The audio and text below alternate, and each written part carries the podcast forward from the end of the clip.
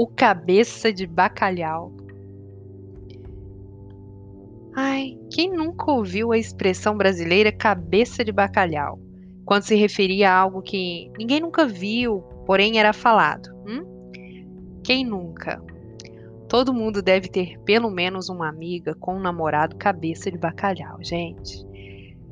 Aquele cara que ela diz que é sensacional, lindo, charmoso e que sempre a presenteia com tudo de novo que ela aparece usando.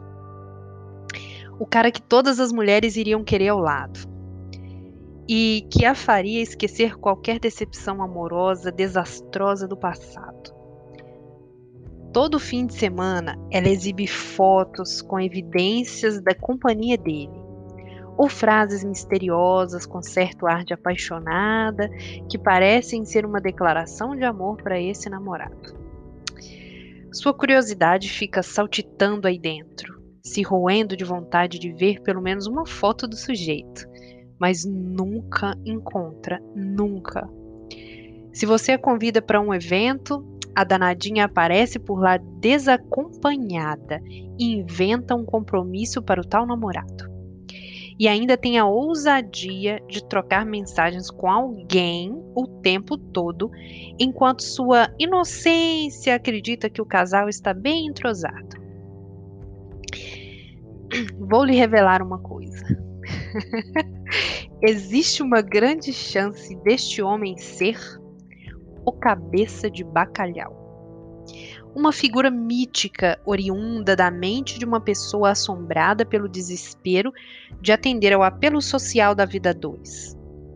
Onde estar sozinho é uma aberração ou uma deficiência de suas capacidades hormonais ou intelectuais para conquista, ignorando totalmente a possibilidade de se optar por não ter parceiros ou simplesmente não ter pressa em achá-lo.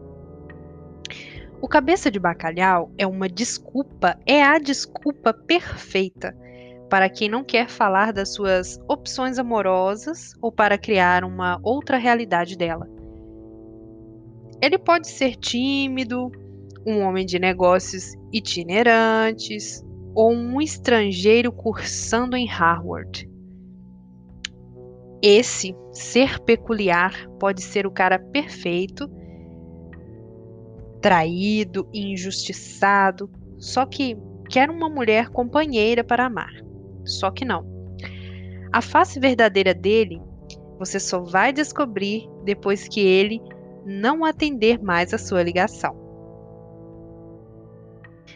Faz algum tempo que conheci um homem de meia idade, a princípio elegante e culto, advogado e acumulador de muitas outras funções importantes na política, sua atenção era compartilhada o tempo todo com o smartphone, pois seus clientes, alunos e empregados precisavam do seu socorro intelectual a cada fração de tempo. Sua agenda para um mês estava lotada de viagens pelo estado e por todo o Brasil. Sua ideia de negócio era inovadora e ninguém dava um passo no projeto sem ele. E devido a todo esse sucesso e dedicação aos negócios, sua vida amorosa havia sido deixada de lado, até ele, até ele decidir tentar de novo e me encontrar. Sua conta bancária era interessantíssima e ele falava com orgulho de ter conquistado cada centavo com bravura e conhecimento. Porém, uma namorada que ele teve há uns cinco anos atrás levou tudo, absolutamente tudo. Uma ninfeta que o seduzia com seu corpo escultural, e quando ele se rendeu aos seus encantos, aos encantos de seus cabelos loiros, foi surpreendido com a descoberta de que ela mantinha relações com um homem de quase 60, com uma conta bancária bem mais desenvolvida que a dele. Aquilo foi uma facada em seu coração de menino que crescia que cresceu em busca de uma dama para lhe acompanhar e apoiar sua carreira. Ele se lamentava por ser tão sentimental e ter se doado a outra mulher antes dessa e outra muito antes que o machucou, mas me garantiu que havia aprendido a lição. Curado e estava ali naquele encontro à procura de uma pessoa realmente digna de o acompanhar. Concordei quando ele disse que havia selecionado bem antes de levar alguém para jantar, pois não queria outra sanguessuga. No entanto, meu sexto sentido apontava alguma irregularidade na falácia toda. Parecia um roteiro de cinema e ficou pior quando ele me roubou um beijo. Tinha tudo para ser a ilusão mais romântica do mundo se eu não soubesse que aquilo era um tremendo desrespeito ao meu consentimento. Como aquela boca que eu nem tinha me decidido se beijaria ou não estava colada na minha? Como assim? De longe era um beijo lindo de um casal apaixonado, sabe aquela coisa e eu ali no meio de uma trama, tentando impedir que os beiços dele fizessem mais contato com os meus, agradeci a Deus pelo reflexo do corpo humano que me fez fechar a boca no segundo que meu sistema nervoso detectou a aproximação inapropriada do sujeito. E depois ainda ouvi a miséria machista e egoísta, a mísera machista e egoísta desculpa de que não resistiu à minha boca.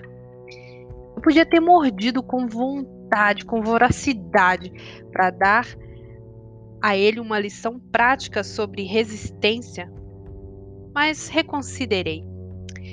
Voltei para casa com 80% da certeza de que aquele homem era um perfeito cabeça de bacalhau, assim como toda a sua história. Mas a minha psicopatia estava decidida a estudá-lo e fomos em frente. Alguns encontros sem sequer demonstrar a ele quaisquer interesse sexual, e ele caiu na primeira armadilha de estudo, onde eu dissequei o comportamento desesperador de um cabeça de bacalhau. Nessa fase do experimento, ele me ligou de madrugada na tentativa de me convencer a transar no próximo encontro argumentou sobre meus atributos físicos e do quanto minha presença estava trazendo luz para seu interior. Dizia pensar em mim o tempo todo e que eu estava dando mais ânimo de viver. Mas enquanto ele gastava suas palavras, eu estava localizando suas redes sociais, e-mail e levantando algumas outras informações sobre ele na web e muita coisa não batia com a narrativa eloquente dele. Notei que havia um certo padrão no estereótipo de suas ex-namoradas e eu estava um pouco acima do peso delas. Pelas datas das últimas fotos de casal, as narrativas dele sobre o fim da relação foram perdendo força. Mas eu precisava ir mais fundo no experimento. Marcamos um encontro no seu apartamento prédio de luxo, com segurança e senha nas portas. Logo que entrei, fiz uma leitura da expressão facial do porteiro. Discreto e sem demonstrar qualquer interesse pela vida dos moradores do prédio. Seu olhar expressava costume com a entrada de mulheres acompanhadas por aquele homem. Me atentei para os códigos de desbloqueio das portas e arrumei um modo de disfarçar o envio da minha localização para uma pessoa preparada para me resgatar caso algo saísse do controle. Entrei nos aposentos dele e realizei seu desejo carnal enquanto meditava sobre sua total falta de habilidade na cama.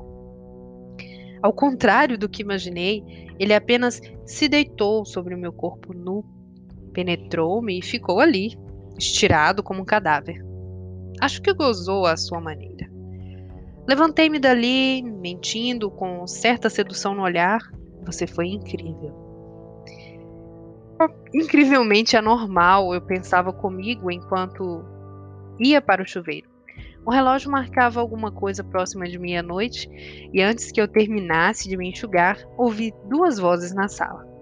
Um arrepio me subiu a espinha, pois imaginei que se tratava de um coletivo sexual e, sinceramente, eu não estava preparada para aquele tipo de atividade. Mas me sequei com a toalha e me dei conta de que minhas roupas haviam ficado no quarto. Abri uma fresta na porta e, como criança curiosa e bisbilhoteira, para ver o que se passava. Havia um casal bem mais jovem na sala e eu teria que abrir a porta e passar de toalha na sala para chegar ao maldito quarto. Eu havia começado aquela coisa e teria que terminar. Desgranhei o cabelo exatamente para parecer uma mulher sem noção. Abri a porta do banheiro e bradei: Tapem os olhos, senhoras e senhores, pois eu irei passar. Dei uma risadinha psicodélica e justifiquei o esquecimento das vestes no quarto. Ao voltar à sala, Aquela mulher se lançou em meu abraço, e sem dizer nenhuma palavra eu entendi que minha presença naquele lugar a livrou de alguma obrigação. Por livre e espontânea vontade ou sob algum tipo de pressão, ficou nítido aquele abraço, naquele abraço que algo estranho acontecia, principalmente pelo fato de o rapaz que a acompanhava ter uma noiva que não, não era ela. Aqueles dois amigos possuíam um código ao qual se referiam as mulheres com quem saíam, e para cada uma delas havia uma versão dessa história que acabo de contar. Para a próxima moça seduzida, talvez eu assumisse a forma da namorada má e exploradora, ou quem sabe até em versões mais atualizadas da história eu tivesse algo a ver com o desaparecimento do carro, que nunca existiu. O, o meu experimento naquele ambiente era na tentativa de conhecer as astúcias do que eu denominei cabeça de bacalhau. Porque naquele tempo eu tinha cismado de entender quais as estratégias os homens e mulheres utilizam para manipular as emoções uns dos outros. Eu queria estar do lado obscuro do amor e conhecer as mentiras mais comuns na manipulação emocional de quem está carente. E lhe garanto que quanto mais você se demonstrar carente e sentimental, maior será a trama de mentiras que o cabeça de bacalhau vai te envolver cabeça de bacalhau é um bom contador de histórias. Ele te convence com sentimentos nos olhos, e no fundo, nem ele nem seus contos são reais. Mas a mentira para mas a mentira para sensibilizar alguém e conseguir sexo se tornou tão comum que nos esquecemos de aprender a detectar o contador de mentiras. O lado obscuro do amor é aquele em que se fala de sentimentos e intenções que não existem, para despertar no outro uma aproximação e uma expectativa, com a qual seja possível manipular o emocional da vítima e conseguir sexo e outros benefícios. O cabeça de bacalhau que conheci precisava apenas de alguém para assinar um documento fraudado para obter lucro em um processo. O lado obscuro do amor é todo construído para que você pense que encontrou alguém que vai valorizar o seu coração. Em um mercado de mentiras e ilusões atrativas que você coloca no seu carrinho de esperança e vai empurrando pelo mercado, até descobrir que tudo não passou de uma casca vazia. Nesse cenário, o cabeça de bacalhau é o bicho-papão que ninguém colocou nos contos de fadas. Ele seria o príncipe sedutor que convenceria Rapunzel a jogar suas tranças, subiria por elas apenas para ter uma boa noite de prazer e desapareceria, deixando a coitada lá, esperando na janela. Cuidado com o cabeça de bacalhau ao longo da sua trajetória. Ele vai aparecer, uma hora ou outra, se é que não já apareceu.